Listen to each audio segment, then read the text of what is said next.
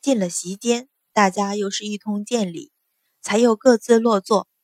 汤氏陪着三公主淳于心做了首席，两位表嫂却过来坐在阮云欢身侧。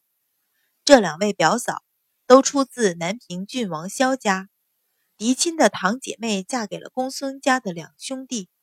两人成亲后，均在顺城住过一阵子，与阮云欢并不陌生。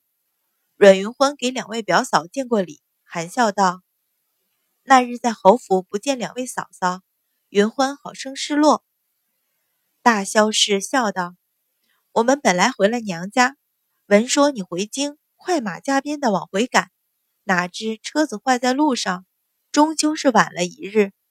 三人正在闲话家常，就见秦氏走了过来，笑道：“我说转眼便不见了，二位将军夫人怎么和小姐们混在一起？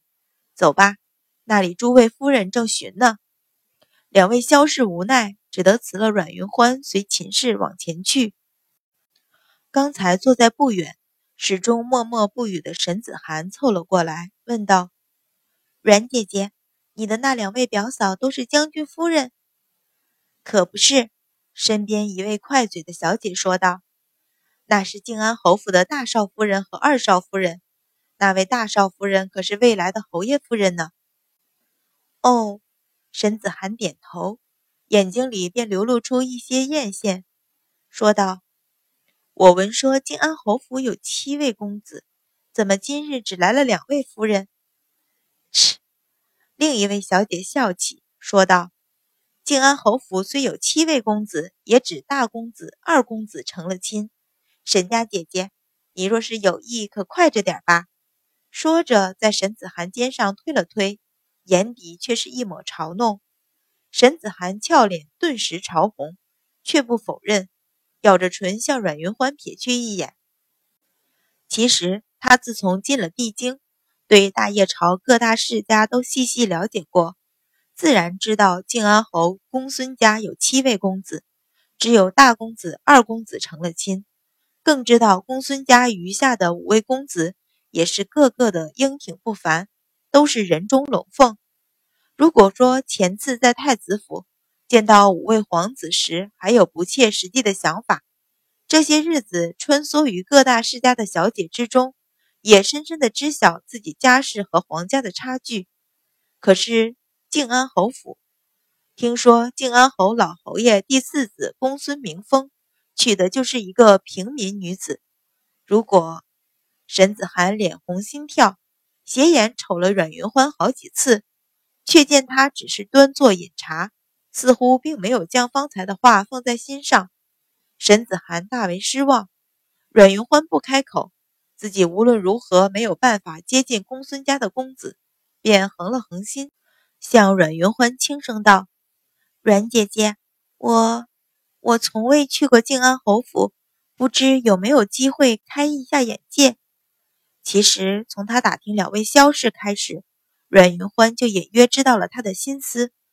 只是，他虽然不会瞧不起商贾起家的沈家，但沈子涵为人工于心计，又想不透那日在太子府他救人一幕的底细，阮云欢对他便从了戒备。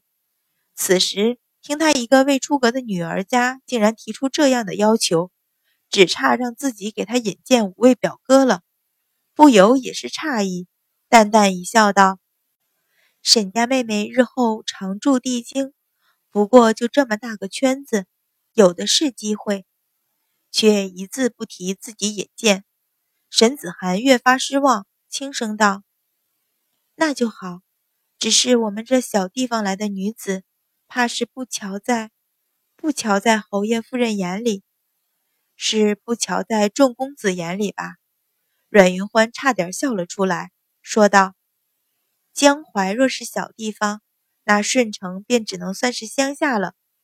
正说着话，只听园子不远的亭子里传来一阵丝竹声，跟着舞衣缤纷，一群舞娘春花绕树，由远而近舞了过来。